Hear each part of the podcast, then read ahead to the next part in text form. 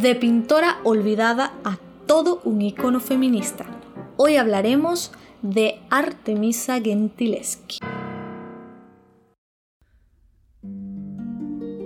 Es de las pocas, para no decir la única mujer artista de la cultura occidental que ha inspirado a escritores y cineastas, de los cuales no ha sido su arte lo que les ha motivado, sino su vida de trasfondo, cuestiones típicas.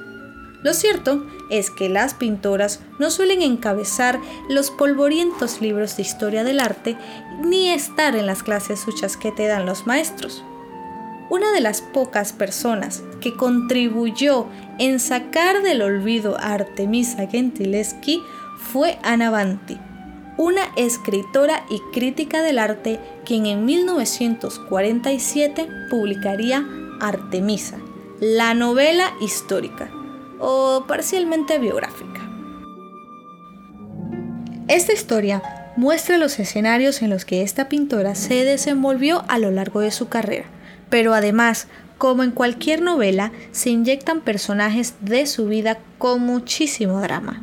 Banti hace sus selecciones y opciones de la vida de esta artista, dejando la completa responsabilidad a los lectores de juzgar entre la historia y la ficción.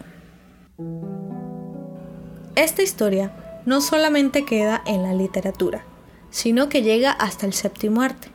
Para la película de Artemisa de Agnes Merlet, nos muestra al artista para su etapa más juvenil, con ese toque feminista, ese despertar sexual y artístico de la protagonista, con un guion bastante polémico por cómo muestra la relación de ella con el pintor Agustino Tassi, quien para ese instante del relato era solo su maestro.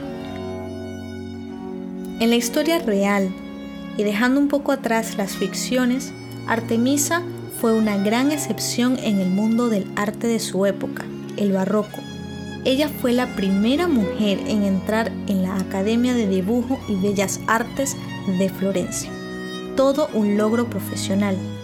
Y no puede ser posible que cuando buscamos información sobre esta mujer se encuentre entre los encabezados y muy por debajo su trabajo artístico asuntos personales, como el que fue víctima de abuso sexual, y también desmeritando su trabajo y su legado artístico, mostrando siempre en información que su estilo de pintura se parece al del artista Caravaggio.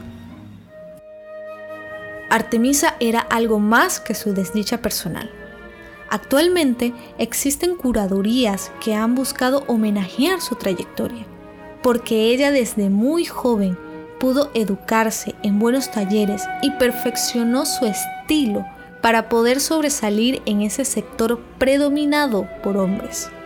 Tuvo que luchar para darse a conocer en esa carrera y ser reconocida. Por tal razón, los invito a descubrir su trabajo profesional y su estilo pictórico.